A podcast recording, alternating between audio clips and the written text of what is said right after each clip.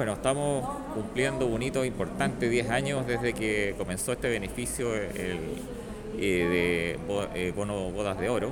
Eh, nos enseña, nos dan una gran lección a todos quienes eh, estamos en, esa, en ese camino.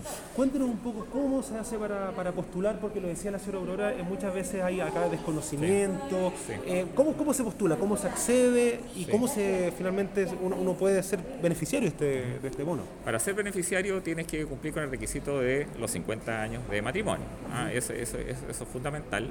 El haber estado casado durante todo el tiempo, sino, sin tener la condición de divorciado o separado, eh, tener registro social de hogares, eh, que esté dentro del 80% más, más vulnerable de- del país, y tener residencia de, los, de cuatro años en los últimos cinco años de- en el país.